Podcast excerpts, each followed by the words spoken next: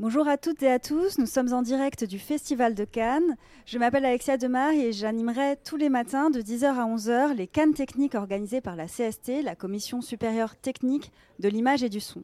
Aujourd'hui, nous accueillons notre invité Antoine Simkin, qui est cofondateur de Digifilm et qui va nous parler de sa solution Archiflix. Bonjour Antoine. Bonjour Alexia. Est-ce que vous pouvez nous expliquer un petit peu comment a démarré l'histoire d'Archiflix? Alors je vais essayer de faire ça. Alors euh, je, c'est pas pour raconter ma vie, mais je dois donner un peu de background pour dire comment est-ce que une idée aussi simple euh, a pu euh, germer. Vers la fin des années 80, j'étais le cofondateur d'une société qui s'appelait Dubois et qui était euh, pionnière dans les effets spéciaux numériques. C'était un moment où on, on est passé du trucage analogique au trucage numérique, donc ça a consisté à développer des scanners de films, des imageurs et tous les outils qui ont permis de faire la transition entre la pellicule, les ordinateurs et la pellicule.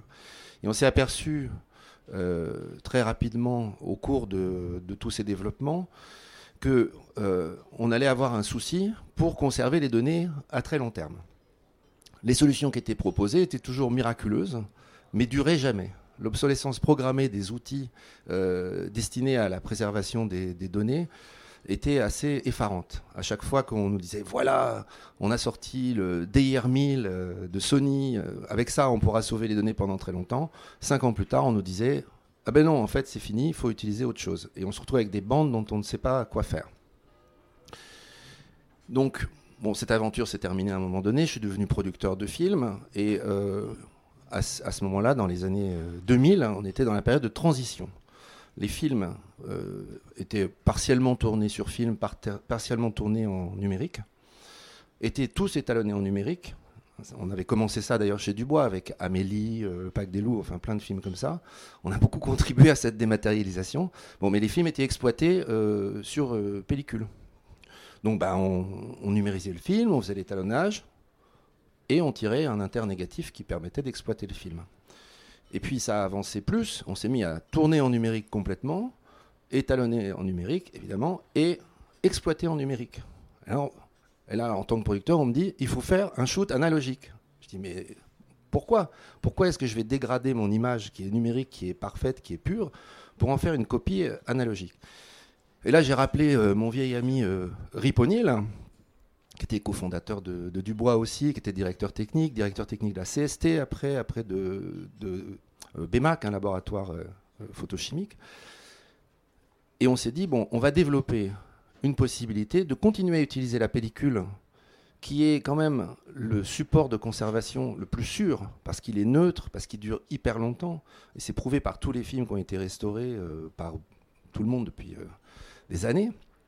On va utiliser ça, mais au lieu de mettre les images analogiques sur le film, on va mettre un code. Et ce code, si on le décode, si on décode le code, on retrouve la source numérique. Donc ça, ça paraît simple comme ça. En fait, c'est assez difficile à faire. Les imageurs qui ont été euh, développés, euh, comme euh, Larry Laser, la Tonka, tous ces excellents imageurs, ils ont été développés dans l'optique de faire une jolie image bien douce, bien ronde. Et en fait, ils floutent tout pour rendre l'image acceptable, sinon on verrait les, pixels. Et nous, on veut voir les pixels. Donc on a développé euh, un imageur qui permet de bien voir les pixels. Et donc aujourd'hui, on est capable de prendre des données numériques, n'importe lesquelles. Donc on va dire pour le cinéma, on va prendre un master. On le convertit en espèce de petit code de couleur avec des pixels rouge, vert, bleu. Il y a très peu de d'éléments, c'est-à-dire que contrairement à une image analogique qui a des millions de couleurs, et des... là on en a peu, on a du rouge, du vert, du bleu, du blanc, du noir, c'est tout. Et on met ça sur de la pellicule. une fois que c'est là, bah, ça peut rester aussi longtemps qu'on veut. Quand on a besoin de la relire, c'est pas une restauration, c'est un simple scan. On numérise l'image, on récupère l'image originale, elle passe dans une petite moulinette accessible à tous, et ça rend l'image originale. Voilà ce qu'est Archiflix et pourquoi on l'a fait. Et est-ce qu'on peut revenir un petit peu plus en détail sur euh, la solution euh, d'un point de vue technique euh, de comment, comment ça fonctionne, pourquoi, comment vous avez choisi ce code-là et comment vous, avez eu l'idée de trouver cette solution bah, eu l'idée, bah, l'idée c'était de se dire, bah, la, pellicule, la pellicule c'est bien, mais il faut mettre quelque chose qui peut vraiment reproduire l'image originale. Si, à partir du moment où on met une image analogique, imaginez que vous sauviez vos photos de, votre téléphone en tirant des copies sur papier. Comment on va pouvoir. Si, on le rescanne, après, c'est plus du tout l'original. C'est absolument pas l'original. Mais par contre, si on a pris le code de la photo qu'on l'a transformé en un code Archiflix et qu'on le rescanne, on retrouvera la photo originale exactement. C'est vraiment ça. Il faut se dire que la magie de l'informatique, on parle de 0 et de 1, de choses comme ça. Il n'y a pas de 0 et de 1 nulle part dans aucun support informatique. Les supports informatiques qui sont utilisés euh, comme les bandes magnétiques, eh ben, en fait, sur une bande magnétique, il y a de la poudre magnétique qui est orientée nord-sud ou est-ouest. Et puis il y a un petit truc qui détecte, ah c'est nord-sud, c'est est-ouest, et on se dit, si c'est nord-sud, ça vaut 1, si c'est est-ouest, ça vaut 0. Mais il n'y a pas de 0 et de 1, il y a du nord-sud et du est-ouest. Euh, si on est sur, euh, je sais pas, de la fibre optique, c'est allumé ou c'est éteint. On se dit, ah c'est allumé, ça vaut 1. C'est éteint, ça vaut 0. Dans les ordinateurs, ça fait 5 volts, ça vaut 1. Si ça fait 0 volts, ça fait 0. Bon ben nous on dit rouge, vert, bleu, ça vaut tant. Euh, et puis c'est tout. On, fait une conversion qui est différente. De façon à pouvoir utiliser ce support qui est très important parce que il ne euh, subit pas les effets du temps, spécialement quand on utilise très peu de couleurs dessus. Voilà le truc. Simplement, voilà, il fallait construire une technologie qui permettait de d'écrire avec précision sur la pellicule. Et donc ça, c'est ce qu'on a fait avec cette, euh, cette imageur Archiflix, qui est très, très simplement basée sur les, DMD des projecteurs euh, de cinéma. Hein. C'est vraiment la, même chose, c'est des micro-miroirs, et c'est l'outil le plus précis qui existe pour pouvoir euh, vraiment générer des pixels détectables, on va dire. Voilà vraiment le, le, principe. Mais ce qui était très important pour nous, c'est que on, on voit bien que toutes les techniques ont été développées à chaque fois qui nous sont vendues comme quelque chose d'ultime, au bout d'un moment, les industriels changent d'avis. On est totalement dépendant du bon vouloir de ceux qui décident euh, ce qu'on va en faire. Aujourd'hui, la norme, c'est le LTO. C'est absolument extraordinaire. Comment on arrive à mettre 12 téraoctets sur une petite bande grande comme ça? Mais c'est un consortium qui est mené par IBM. Le jour où on va décider qu'on a trouvé une meilleure façon de faire, on va changer. On dit, c'est pas grave, on migre, etc., etc. Mais si dans 30 ans, on trouve une bande LTO est-ce qu'on peut construire un lecteur LTO pour lire une bande? Absolument pas. Est-ce que si dans 30 ans on trouve un Blu-ray et qu'il n'y a plus de lecteur, est-ce que quelqu'un peut bricoler un lecteur? Absolument pas. Avec le film, bon, il suffit de taper sur YouTube scanner de film, il y a au moins 10 tutoriaux pour des gens qui fabriquent des scanners euh, amateurs qui sont quasiment suffisants pour euh, pouvoir décoder du Archiflix. Et nous, on ne va pas se limiter à ça. On a fabriqué un scanner euh, très très low cost qui est fait spécifiquement pour ça, parce qu'on n'a on pas besoin d'un tas de choses dont les scanners de film ont besoin. On a juste besoin qu'ils détectent du rouge, du vert, du bleu euh, précisément, c'est tout. Et on mettra le plan du scanner non seulement sur la pellicule de façon à ce que cette capsule de temps, si quelqu'un la trouve à un moment donné plus tard, on pourra se dire ah ok c'est écrit comme ça, voilà comment on peut le lire, etc. C'est vraiment très important. Donc pour lutter contre cette euh, obsolescence programmée, on fait une capsule de temps tout simplement. Et est-ce qu'on pourrait voir un petit peu euh, à quoi ressemble la solution et est-ce que vous, pouvez nous montrer ce que ça donne euh, avant et après euh, le passage par Archiflix bah, On va essayer de faire ça. Donc bon, sur l'écran là, on a le, procédé général, enfin l'ensemble du processus. Donc on enregistre le code visuel, etc. Mais on va passer un petit PowerPoint où on voit pratiquement comment ça se fait sur notre sur notre machine. Donc on va mettre le PowerPoint. Moi, je vais prendre ma petite zapette et on va pouvoir voir ça. Alors, comment ça marche? On prend une euh, source. Voilà, donc là on a un DCP, une image digitale. On va transformer cette source en des petits pixels faits pour. Alors si j'appuie normalement, hop, ah oui, alors ça n'a pas joué. Est-ce que ça joue? Ça joue pas. Bon, ça fait rien. Admettons, ça a fait une séquence de choses comme ça. Vous voyez, c'est des petits points qui sont sur, euh, sur l'image. Ça, c'est un code, en fait. C'est un code qui représente le fichier source. Ensuite, hop, on fait marcher l'imageur. Donc là, il a le ventre ouvert. Évidemment, c'est fermé normalement pour pas exposer la pellicule, mais on voit comment on flash euh, le, négatif. Et donc c'est vraiment le code que vous avez développé chez Archiflix oui, oui, c'est juste, avant qui permet de.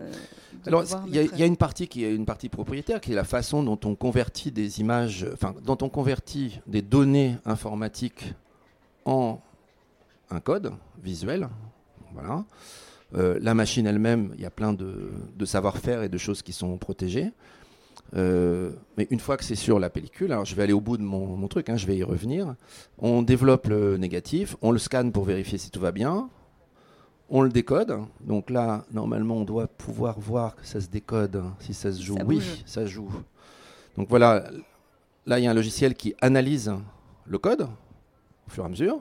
Quand on voit des petites barres vertes, c'est que bah, il y avait une pétouille, euh, une petite rayure, une poussière, je sais pas quoi, parce que la pellicule, ça a toujours un peu des, choses euh, qui restent assez absolument euh, imparables, sauf qu'il y a beaucoup de niveaux de correction d'erreur. C'est-à-dire que on n'a aucun risque, à notre avis, parce que on a une correction d'erreur dans chaque petit carré, on a une correction d'erreur sur l'ensemble de l'image, et après il y a une autre correction d'erreur sur des images adjacentes. Ce qui fait que même si euh, il advenait que le film soit coupé et qu'il manque quelques images, on pourra quand même les récupérer.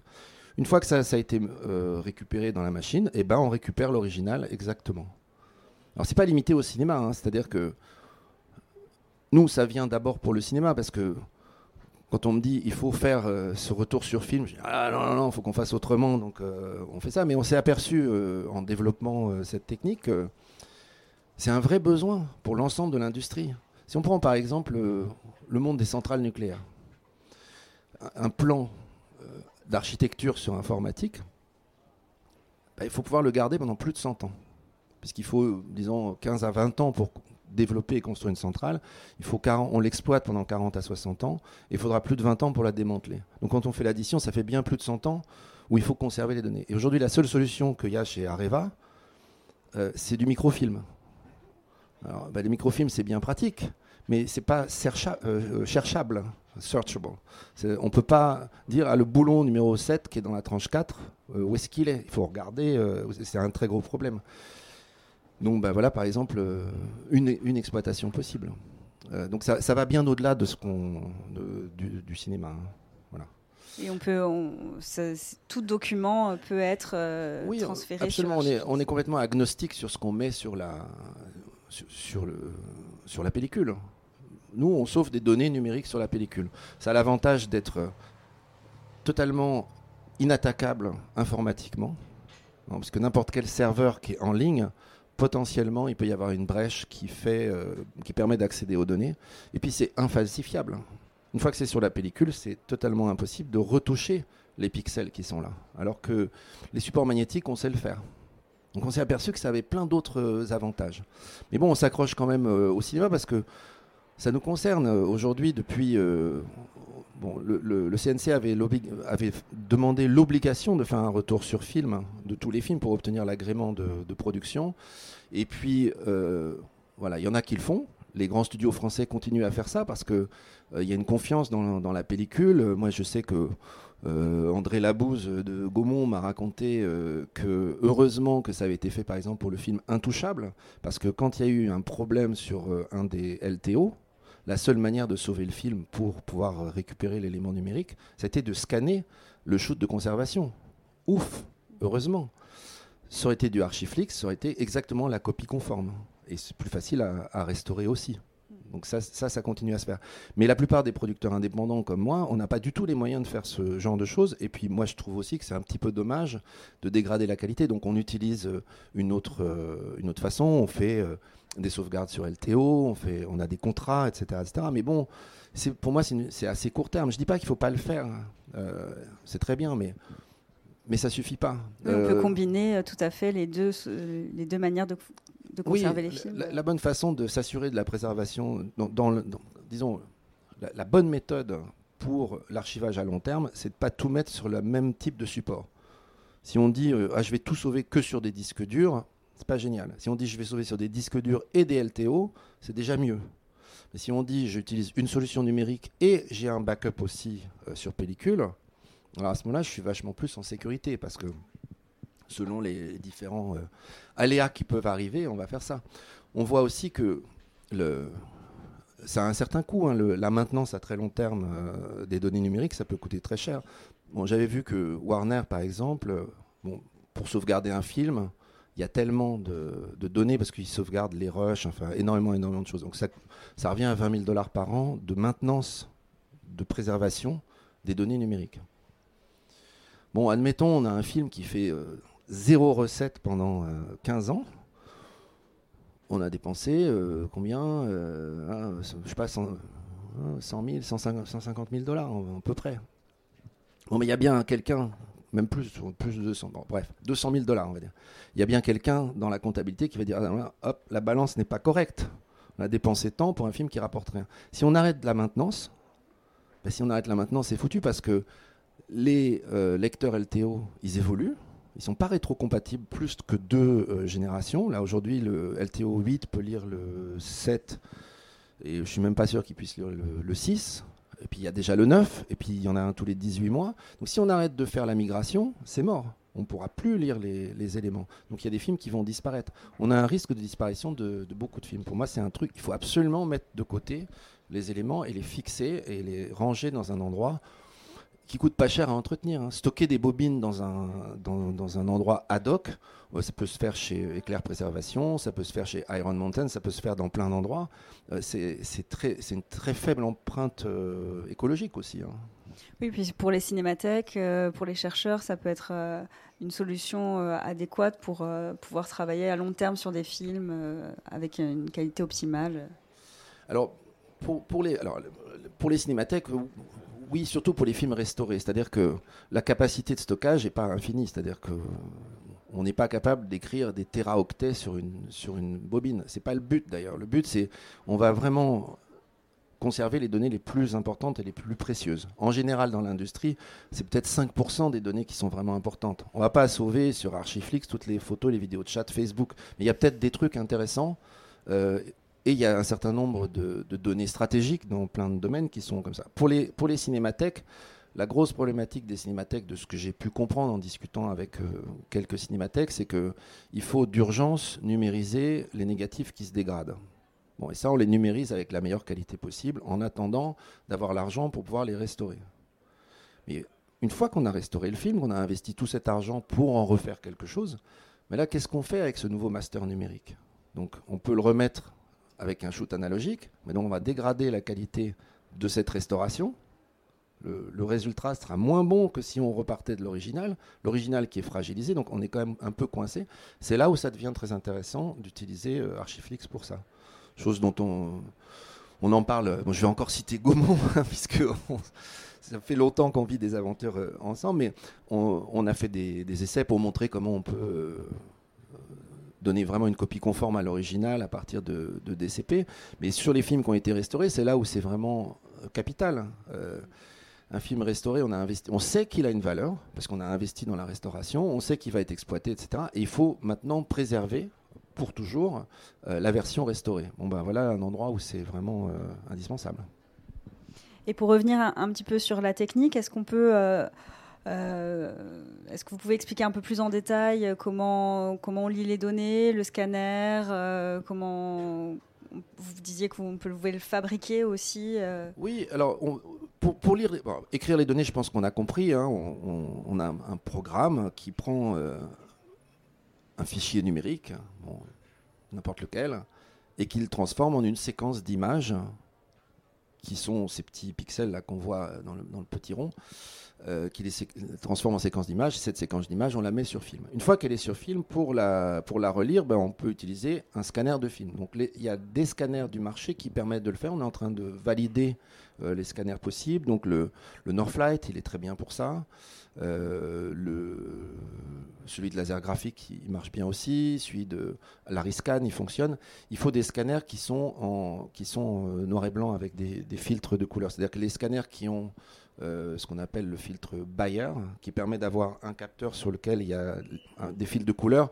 Là, c'est moins bon parce que, en fait, il n'y a pas la définition originale. On dit un scanner 4K avec un filtre Bayer dessus, en réalité, pas du tout en 4K, puisque euh, il y a un carré dans lequel il y a une partie qui est verte, une partie qui est bleue, une partie qui est rouge, et donc ça diminue par 3 la, enfin, environ de la, capacité de scan. Donc il nous faut des scanners euh, noirs et blancs avec des filtres couleurs. Donc soit de la lumière couleur, enfin voilà. Mais c'est des techniques qui sont utilisées. Notre scanner à nous, c'est un scanner, euh, c'est un capteur euh, noir et blanc très simple avec du flash de couleurs différentes, hein. Mais qui, enfin, les éléments principaux d'un scanner, c'est très simple. Il faut un capteur, une lampe et une optique et puis un défileur pour faire bouger la pellicule. C'est vraiment un outil très basique en réalité, surtout quand on veut récupérer ce qu'on veut nous. Donc ça, voilà le, principe. une fois qu'on a la photo euh, numérique euh, de ce qui était sur la pellicule, ben, on a un programme qui décode ça et ce programme-là, lui, on le met à libre disposition du, public. C'est-à-dire que euh, on n'aura pas, on sait que nous, moi personnellement, je serai pas là dans 50 ans si quelqu'un en a besoin, mais ce sera disponible ainsi que l'algorithme, la, méthode euh, qu'il faut employer pour pouvoir lire les données qui sont là est inscrite sur la, sur la pellicule elle-même. On va mettre euh, vraiment comme une capsule de temps, on trouve ça, on peut repartir à zéro à partir de cet endroit-là. Oui, du coup, dans quelques années, on pourra toujours euh, se servir de ce programme pour décoder. Ah, c'est le but, le, le but, c'est de ne pas être dépendant d'une politique industrielle. C'est ça qui est très important, c'est que nous, on fait un seul pari. Hein. On fait le pari qu'il y aura des ordinateurs et des capteurs dans 50 ans ou dans 100 ans. Je pense qu'on peut faire ce pari-là. Enfin, s'il n'y a plus ça, il n'y a, plus, a plus rien d'autre. Enfin, c'est la, base de tout. Et les capteurs, ils évoluent à très grande vitesse aussi. On voit très bien comment dans nos téléphones portables, on est passé de 3 mégapixels à 6, à 20. Il y en a qui sont à 50. Ça va, augmenter et peut-être que le problème... Euh, minimale des filtres Bayer disparaîtra si on a des 200 mégapixels. À un moment donné, plus, euh, ça devient plus un problème s'il y en a tellement de ce point de vue-là. Donc on se dit à partir du moment où on peut mettre la main sur un capteur, une optique, il y en aura quand même des optiques, euh, une lampe, bah, ça va aller, on va, y arriver. Donc ça, ça nous protège. Alors que, euh, encore une fois, hein, on trouve un, Blu-ray, il faut construire un lecteur, c'est pas possible. On ne pourra jamais faire ça. Et aucune solution. Les solutions industrielles, elles sont, elles sont très bien temporairement, tant qu'elles sont, tant qu'elles sont dans, le, dans le cycle industriel de leur existence. il faut pouvoir se détacher de ça. Parce que sinon, ben, on est complètement dépendant de, de la, du bon vouloir et de la logique aussi. Enfin, moi, je ne suis pas du tout contre cette évolution extraordinaire des LTO qui sont passés de 1 Tera à 12 Tera. C'est génial, c'est une solution fantastique. Mais attendez, mettons de côté des trucs pour être sûr de les retrouver plus tard peut-être on pourrait montrer, euh, parce qu'on a fait des essais aussi qui sont intéressants, on va peut-être montrer un peu la vidéo. Alors dans les conditions euh, comme ça, avec du contre-jour, c'est pas forcément complètement évident, mais on va regarder un peu. On a, on a pris un film, euh, et puis on a pris donc une source, hein, une source de DCP, on, on, a fait tout le processus. Voilà. Donc l'archive Archiflix, c'est une copie exacte du DCP. Donc on a le DCP. On va regarder un petit bout. Pour bien se le mettre dans l'œil. Alors ce serait bien qu'on soit dans une salle de projection euh, réglée euh, par la CST. Dans, la grande salle, ce serait, ce serait super parce que là on voit vraiment les, détails. Mais bon, j'ai choisi cette séquence parce qu'elle est justement, bon, c'est tourné avec une, euh, une Sony F55, ça a quand même bien 12 diaphes d'écart entre le ciel qui claque et puis les, premiers plans. C'est très détaillé, il y a des cheveux, des choses. Bon, on, voit tout ça. Donc là, on a vu le DCP, Archiflix. Et puis ensuite, ce qu'on a fait, on l'a shooté sur, euh, on a shooté le, DCP avec un Aton K. On a scanné les négatifs, les internégatifs, euh, enfin le, négatif et un interpositif. On l'a scanné avec le Northlight, et puis on a même tiré un positif hein, qu'on a scanné avec le, euh, celui de Da Vinci. Parce que, bah, y a un moment donné, les gens disaient Oh, on va garder une copie du film, on, peut, on peut, stocker une copie du film. Et alors, on, voit, on va voir le, résultat du scan, la, différence que ça fait. J'ai mis des petits volets après, une fois qu'on a vu l'ensemble des éléments. Donc là, c'est le scan de l'interpositif. On voit au fur et à mesure, le négatif, c'est pas mal. L'internégatif, c'est plus tout à fait ça. Le positif, on, on est très loin. Et c'est un bon scanner. On n'a pas triché là-dessus. Euh, c'est le scanner qui est utilisé pour restaurer euh, des films et qui est de très très bonne qualité. Mais bon, le positif, ça n'a pas la dynamique du négatif. Il n'y a rien à faire. C'est pas du tout fait pour ça. Donc là, après, on, a fait cette petite expérience. Donc les données issues du DCP en volé avec celles d'Archiflix. On voit qu'il se passe rien. On voit aucune différence puisque par nature, c'est la même chose. Il y a vraiment absolument pas un octet de différent entre l'original et la copie. Et là, c'est la différence avec un, négatif. Alors, c'est là où on serait bien dans une salle, mais je pense qu'on voit quand même un peu quelque chose qui se passe au moment du volet. Et si on regarde dans les petits détails euh, euh, des cheveux et des choses, on, s'en rendrait compte. Et vous pouvez trouver cette vidéo sur euh, YouTube. Je donnerai le, lien à, la CST pour qu'il circule. Hein. là, on peut vraiment examiner, on peut le downloader, l'examiner vraiment à la loupe pour voir les différences. On a fait ça avec l'interpo, avec le, positif, etc., euh, etc. voilà. Je pense qu'on a vu assez de, de cette démo, parce que dans le, dans le contre-jour, c'est quand même un peu dur à voir. On va arrêter la vidéo. Donc euh, on l'a bien compris au niveau de la qualité, euh, c'est euh, ça apporte des solutions qui sont quand même plus qu'appréciables. tout à l'heure, on, a parlé assez rapidement des vertus écologiques aussi de, ce qu'apporte la solution Archiflix. Est-ce qu'on peut en parler un peu plus en détail? Bah, Oui, bah, très simplement, c'est que en fait, on fait la pellicule sur polyester, c'est un peu indestructif, indestructible, pardon. C'est c'est un inconvénient que ce soit indestructible parce qu'on a du mal à la recycler. Mais pour nous, c'est super. C'est qu'elle va vraiment pas se dégrader, elle va rester. Donc la seule consommation qu'on a, c'est dans un grand hangar de la maintenir dans une température raisonnable. Et ça, c'est une empreinte carbone très faible par rapport aux centaines de milliers de bandes vidéo enfin de bandes numériques, de LTO, des lecteurs, euh, de la consommation des serveurs, etc. Et le cloud, c'est encore pire. Hein, quand même, on compte les clouds, on les compte pas en octets, on les compte en mégawatts. C'est une consommation phénoménale hein, de, conserver les choses sur du, sur du cloud ou sur des LTO.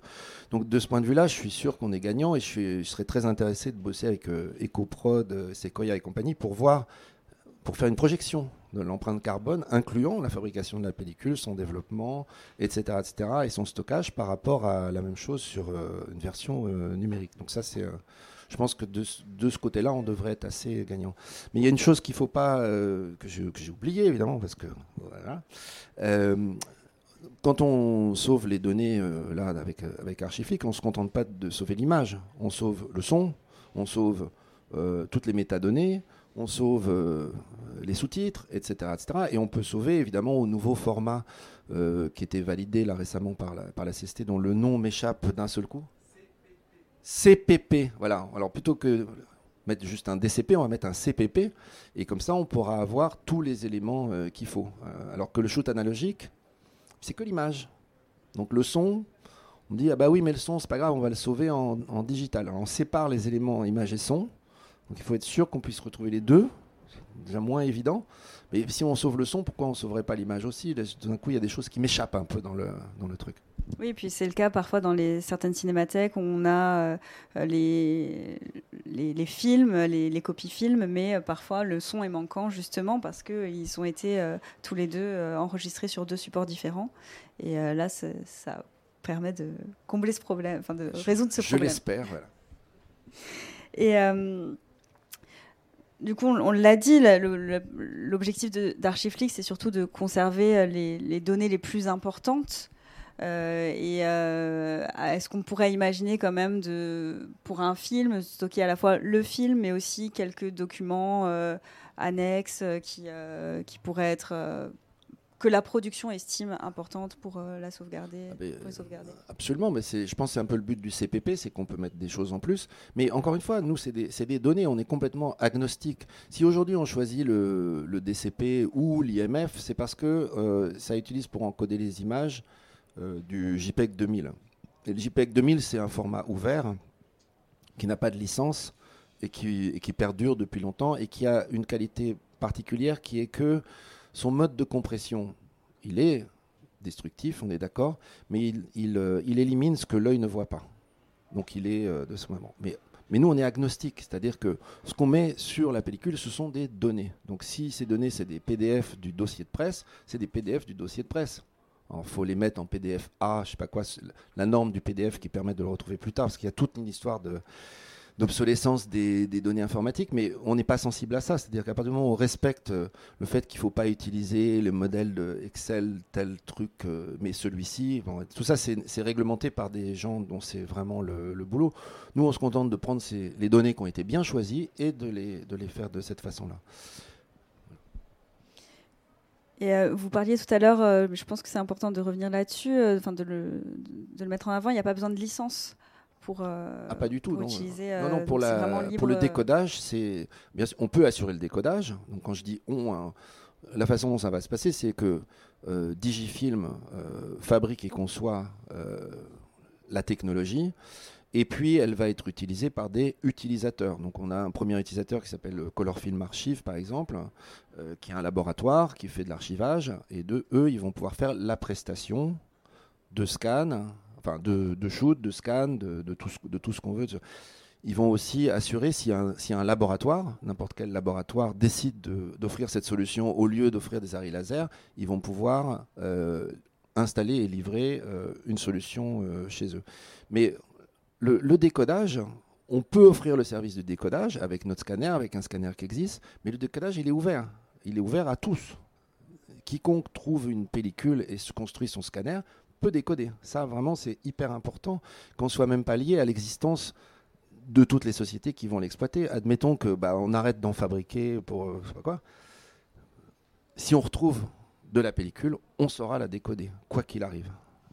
Et vous, euh, chez Digifilm, qu'est-ce que vous offrez comme prestation euh, Qu'est-ce que si quelqu'un vient vous voir pour euh, utiliser la solution Là, on leur dira d'aller voir notre ami Boilem qui est là, Color Film Archive, pour gérer la commercialisation de, de la chose. Mais tout simplement, bah, on fera un devis. Alors aujourd'hui, c'est opérationnel. Hein, pas là, on n'est plus dans la théorie, on est vraiment dans la pratique. Si on est là aujourd'hui pour en parler, c'est que on est capable euh, de livrer des travaux qu'on nous, nous, commande. Donc on est en train de fabriquer les machines supplémentaires pour pouvoir euh, euh, tenir le débit qui va être demandé. Mais voilà, on fait un devis et puis on, fait le boulot. Mais c'est pas à nous qu'il faudra s'adresser. Il faut s'adresser pour l'instant à Color Film Archive et bientôt à d'autres endroits. Il peut y avoir même une cinémathèque qui s'équipe directement de, ça s'ils ont ont beaucoup de besoins. Ça dépend du besoin. Ça dépend du, besoin. On, s'adaptera aux divers. Mais notre modèle, c'est pas de vendre du matériel. Hein. Le, modèle de, Digifilm, c'est que il y a des frais d'installation, il y a des, frais d'entretien, des choses comme ça, mais c'est pas tant cette chose-là qui est, facturée, c'est l'utilisation euh, euh, des, des, codes, un peu comme une photocopieuse. À chaque fois qu'on fait un truc, bah, ça fera un, effet de licence pour nous. D'accord. Et euh, on a parlé rapidement de la sécurité tout à l'heure, mais je pense que c'est un point important qu'on peut un peu plus développer. Euh, donc en termes de sécurité, est-ce qu'on peut parler des avantages de la solution Archiflix euh Alors déjà, la pellicule, elle est, elle n'est pas du tout sensible au rayonnement magnétique. C'est un point relativement important quand même parce que euh, tous nos supports magnétiques, ils sont extrêmement sensibles justement au rayonnement magnétique, aux aimants, ou à n'importe quel type d'agression de, ce genre. Et, c'est pas un leurre, c'est quelque chose qui est très important, qui est en développement, qui existe. Euh, voilà, pour lutter contre des drones, la seule façon de lutter contre un drone, c'est de, de détruire son électronique. Et pour détruire son électronique, euh, il faut envoyer un, une pulsation magnétique. Ça s'appelle des EMP, c'est un type d'arme moderne. Mais ça détruit aussi toute l'informatique. Donc là, on est protégé contre ça. Euh, on, est, on est protégé contre l'intrusion, euh, puisque c'est pas online, c'est offline. Hein. donc là, déjà, impossible d'accéder aux données sans y accéder physiquement. Il faut pouvoir prendre la bobine, la mettre dans un scanner et la décoder. Si les données qui sont sur la bobine, elles sont cryptées, bon, ben, on a un niveau de plus de, possibilités. Mais encore une fois, ça, c'est pas notre choix. On peut mettre des données cryptées ou non cryptées, c'est n'est pas le problème. Mais surtout, on ne peut pas, euh, atteindre les données. Elles sont écrites comme elles sont pour toujours. Hein, parce que sur un disque dur, on, est capable d'accéder au secteur pour changer des secteurs. On ne peut pas faire ça sur, euh, sur ce domaine-là. Donc la sécurité est quand même très élevée de ce point de vue-là. Ça fait beaucoup, beaucoup de, de, de niveau de sécurité. Oui, surtout à une époque où les questions de cybersécurité sont importantes et on a vu des, des, entreprises qui se sont fait pirater des données. Bah oui, là, c'est pas piratable. Ah, c'est impossible à pirater. On est totalement à l'abri de ce, de ce genre de choses. Très bien. Euh, je ne sais pas euh, s'il y a des, questions. Euh, on, va, on va passer aux ah, questions. s'il y a des questions dans la salle.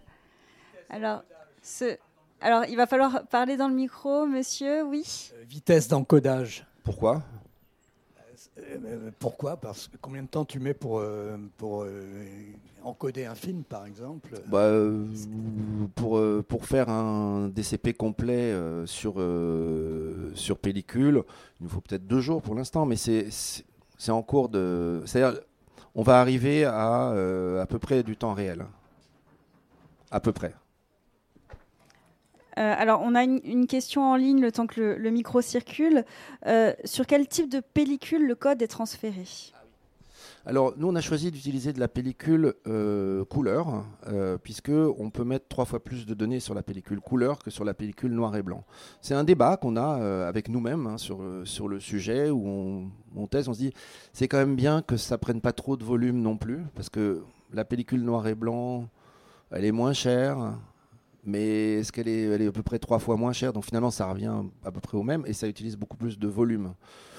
Donc c'est un choix comme ça. Mais nous, on peut, utiliser une autre pellicule si besoin est. Après tout, on l'a développé pour cette euh, pellicule-là, mais c'est pas vraiment un souci. Pour l'instant, c'est la pellicule couleur parce qu'on pense que ça a l'avantage de pouvoir mettre plus de données dessus. Et on est à une étape, euh, on est à l'étape version 1. Ça, augmentera après. D'accord. le... Bonjour. Monsieur juste une question. Un film en 6 bobines, vous allez les shooter toujours en 6 bobines ou c'est un peu moins ou un peu plus? À l'heure actuelle, alors je, parle de ce, qu'on est capable de faire aujourd'hui. On, sera capable de faire plus plus tard, mais pour, pour aujourd'hui, un DCP d'environ 100 gigaoctets, il tient sur 6 euh, à 7 bobines, quelque chose comme ça. Mais ça comprend euh, l'image, le son, les sous-titres euh, et toutes les métadatas qu'il y a sur un DCP. Hein. Et donc, même, disons, en pensant à la faisant du scan, vous êtes toujours sur une image 4 x faux, pour l'instant ah, pardon.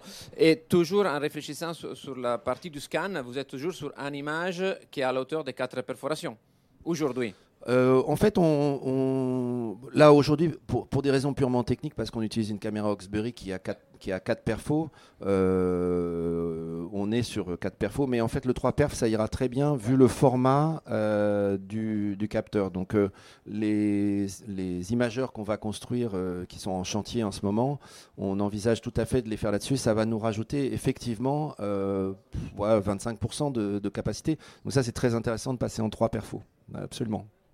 J'oublie toujours qu'on va passer en trois perfos. Merci de me le rappeler, David. Il faut le dire dans le micro. L'espace physique dans les, dans les étagères, ça compte beaucoup. On y est sensible, euh, évidemment. Et là, pour l'instant, euh, sans dévoiler euh, des secrets de fabrication énormes, la technologie des DMD est d'une certaine définition.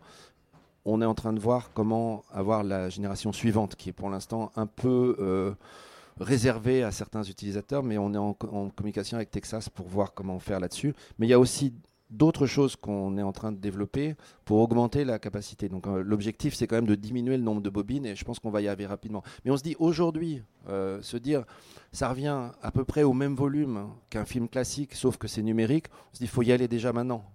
déjà, on y gagne. Et on y gagne en qualité, on y gagne en sécurité, on y gagne dans tout. Et puis, bah, au fur et à mesure euh, de l'avancée des développements, on va pouvoir aussi évidemment réduire euh, ça et puis euh, augmenter la quantité de données qu'on mettra sur, le, sur les films. une question.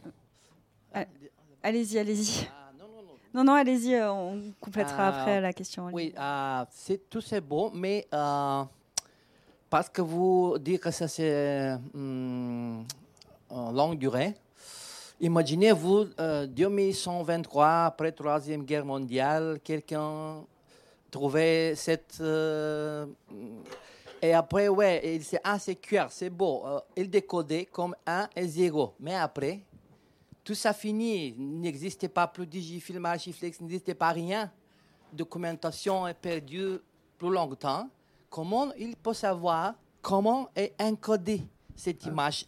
Comment de cette 0 et 1 fait euh, l'image euh, analogique, ça veut dire ben, Déjà, on, met. notre objectif, c'est de mettre sur la pellicule elle-même tous les éléments qu'il faut pour être capable de savoir comment c'est écrit dessus. Ce, sera inscrit on peut supposer quand même que la documentation sur le JPEG 2000 va pas disparaître non plus. Euh, j'imagine que non. Mais bon, on peut si non, quand même pas à ce moment-là. Je pense, pense pas qu'on en vienne là. Mais il y aura en tout cas sur, chaque bobine, il y a euh, toutes les informations nécessaires pour pouvoir récupérer les informations qui sont là.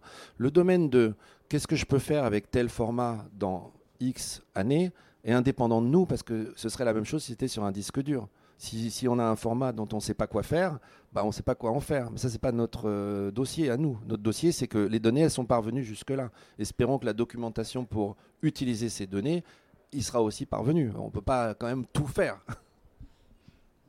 Alors, euh, il y a une question en, ligne. Alors, pour compléter celle de tout à l'heure, euh, qui demandait sur quel type de pellicule le code était transféré, on nous demande aussi euh, c'est une pellicule positive ou négative?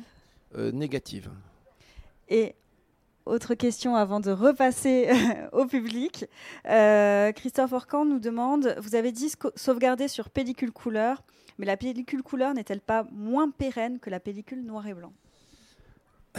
Euh, oui, alors euh, il y a de la pellicule noir et blanc qui est donnée pour 2000 ans. Bon, ok, on peut, on peut se dire, tiens, on va faire ça. À discuter avec les utilisateurs, les clients, on peut, tout à fait en, parler. Maintenant, tous les tests qui ont été faits, euh, Kodak, à un certain moment, a, travaillé avec un laboratoire qui, a, a Rochester qui travaille sur le vieillissement artificiel et qui a fait des tests. Donc il y a beaucoup de tests qui ont été faits. Mais leur objectif, c'était de mesurer jusqu'à quand on peut relire l'image, mais la vraie image l'image euh, analogique, on va dire. Parce qu'il y a un moment donné où quand on a une perte de densité trop importante, on finit par plus vraiment euh, retrouver euh, ce qu'on avait à l'origine.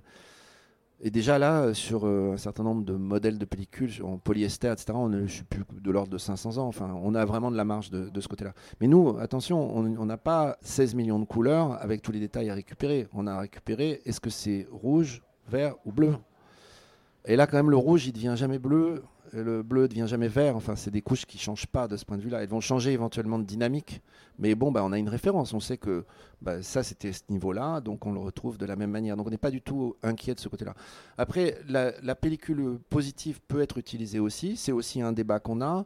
On nous dit peut-être elle dure moins longtemps. C'est des tests à faire pour voir jusqu'à quand, parce que on dit alors le positif ça dure pas aussi parce qu'on on a exploité les copies positives. Donc c'est vrai quand elle a passé euh, six semaines dans les cinémas, elle est foutue. Mais si elle est stockée sur une étagère, elle va durer assez longtemps. Et encore une fois, le nombre de couleurs dont on a besoin est très réduit. Donc ça, c'est des tests à faire, c'est des, tests de laboratoire qu'il faudra qu'on fasse. On se dit, bon, aujourd'hui, on fait ça. C'est vrai que ça a un coût, hein. la pellicule négative, elle coûte assez cher aujourd'hui. Mais bon, il faut voir sur le très long terme ce que ça représente. C'est-à-dire, faut prendre l'ensemble des coûts y compris le coût de restauration qui est extrêmement faible puisque c'est un simple scan avec un, décodage. Ce n'est pas une restauration qu'on fait. Si on restaure un film analogique, ben, il faut refaire l'étalonnage du film. Il faut enlever toutes les pétouilles, toutes les poils, tout, tout ce qu'il y a. C'est très, très difficile. C'est beaucoup de travail. ceux qui font de la restauration le savent. On a une question dans le public. Allô? Ouais, Antoine, tu peux nous dire où vous en êtes sur euh, les le travail avec Kodak sur la positive euh, donc on a reçu des on a reçu des bobines de positive euh, perfo négative parce qu'on préfère c'est plus stable et ça évite de rajouter un petit truc et on est en train de faire les tests en ce moment. Ce qu'on voit déjà c'est que les, les, premiers shoots montrent qu'il n'y a aucun problème en termes de dynamique, de couleur et tout ça. Donc tout ça ça a l'air d'être correct. On arrive à lire. Il y avait, je sais plus quel truc qui a fait que j'ai pas encore le résultat publié, on va dire, mais on est dessus, oui, de, ce côté-là, bien sûr. Pour moi, c'est une option qui est vachement intéressante, qui mérite d'être explorée. Euh, Kodak va nous fournir toutes les données euh, que eux ont récoltées dans leur euh, exploration de vieillissement artificiel. Ça, on, va les avoir euh, à nous éventuellement ou accompagnés par d'autres de faire ces études de vieillissement artificiel en laboratoire avec nos données. Parce que c'est une chose différente que celle qui a été faite jusqu'à présent pour les données analogiques. Ouais. Alors, on va juste le micro pour l'enregistrement. Sur un format euh, 8 16 mm ou 8 mm, on, on met moins d'informations Bah, euh, autant moins, c'est c'est une question de surface. hein. C'est, euh, De 8 mm, ça laisse pas beaucoup de données. Et c'est pas stable. Enfin, bon, ça pas beaucoup de. On mettra beaucoup moins de données. En fait, sur le volume, ça va revenir au même hein, à la fin. Non, mais au stockage, euh, pour le stockage, c'est. Non, mais tu auras besoin de. euh, De Le plus 16 de mm, de- une, une im- une image 16 mm, c'est 4. Il faut. Enfin. Dans un, un photogramme 35 mm, il y a 4 images 16 mm. Donc il faudra juste 4 fois plus de pellicule. Donc ça va prendre la même place. hein. Je pense que ça, c'est. On est vraiment dans un problème de surface. hein. C'est combien on peut en mettre sur le truc. Et on ne veut pas pousser trop non plus. hein. Parce qu'on on se dit ce qui est important, c'est qu'on puisse relire. Avec, on peut prendre une loupe et puis si on les voit, ça va. S'il faut prendre un microscope électronique, ça va pas. Parce que la technologie euh, absolument extraordinaire de silica de Microsoft, qui consiste à utiliser du verre et graver avec un laser à l'intérieur du verre, qui a été testé et qui est fantastique, mais comment on le relie? Quel appareil il faut pour relire ça? Est-ce qu'il y a un appareil disponible ou qu'on peut construire soi-même pour le faire? Moi, je pense pas. Donc, on se limite aussi. C'est-à-dire qu'on va pousser aussi loin qu'on peut, tant qu'on est capable de, de relire. Et pour répondre à la question de monsieur, on peut imaginer des moines copistes un jour qui regardent le truc et qui, qui décodent euh, les éléments et qui retrouvent l'Encyclopédia Universalis qui est, qui est sur la pellicule. hein. On, a gravé la, la Bible sur la pellicule, ça prend 20 images. Ça, ça va? Ah, ah, alors, il va falloir parler dans le micro. Parce qu'on on est live cette- à la sur télé. ce disque, euh, j'ai connu les, les hommes qui a inventé ce disque. J'ai connu personnellement. Et j'ai proposé première fois la deux- de- demi- euh, de- 2011, une année avant la présentation de Microsoft et Warner. Euh, il peut lire parce que là-bas, vous pouvez stocker deux choses. Analogique, la micro-image, qu'on peut euh, lire avec le microscope, et le numérique avec le changer du, euh, comment particularité du, du quartz. Euh, on peut lire avec le laser inventé par l'inventateur de ce disque. C'est un monsieur Kazansky qui est russe, mais il travaille en, en Angleterre et inventé là, là cette disque. Je connais lui euh, personnellement. Généralement, le problème de stockage de très longue durée, malheureusement, pas encore résolvable c'est ces deux problèmes. Premier problème, c'est comment stocker. Et le deuxième problème, comme je vais vous dire, est comment euh, encoder pour être, hum, pour faire reverse engineering, euh, je ne sais pas comment ça veut dire en français, euh, après 100, 200, 300, 500, 1000 années, parce que l'image, c'est l'image. Mais quand on est digital, on doit avoir comment ah, cette chose. Par exemple, je vous dire exemple. Quelqu'un savoir votre code d'erreur. Vous avez votre code, euh, ça veut dire vous prendre une code, il y a 1000 de codes de, protégés de- d'erreur, et vous, vous prendre un. Mais qui savoir quel code exactement votre compagnie prendre? Ah, mais c'est c'est marqué dessus. Tout l'algorithme est donné. hein. Mais qui, qui sait ça? Qui c'est ça? ceux, c'est ceux du domaine public, les, les, les Oui, systèmes d'encodage. euh, Qui sait quel de ces 1000 de codes ouverts vous avez prendre? On, on doit tester tous les 1000 de codes ouverts pour euh, savoir que... Pas du tout. Non, non, pas du tout. Tout est expliqué sur le film lui-même. Donc il n'y a aucun problème. C'est contenu en lui-même. Donc il n'y a aucun problème de ce point de vue-là. Et on va juste prendre une dernière question en ligne. Euh, Xavier Brachet qui nous demande dans le processus de conservation Archiflix, quelles sont les étapes propriétaires et quels sont les prestataires techniques proposant aujourd'hui ce type de prestations en France et à l'étranger? euh, les étapes propriétaires, bah, c'est ce- notre développement. Il y a quelques brevets qui, qui nous protègent quand même dans le- dans l'ensemble. Euh, les prestataires, pour l'instant, il y en a un, donc Color Film Archive, euh, euh, qui peut proposer la prestation aux gens et on est en train de s'occuper d'en trouver d'autres. hein. On a plusieurs euh, commerciaux qui travaillent pour nous aider à euh, répandre euh, la bonne parole, on va dire. Mais c'est ouvert à tous les labos, c'est-à-dire que les laboratoires, un laboratoire qui fait du, développement photochimique peut s'équiper et proposer la prestation.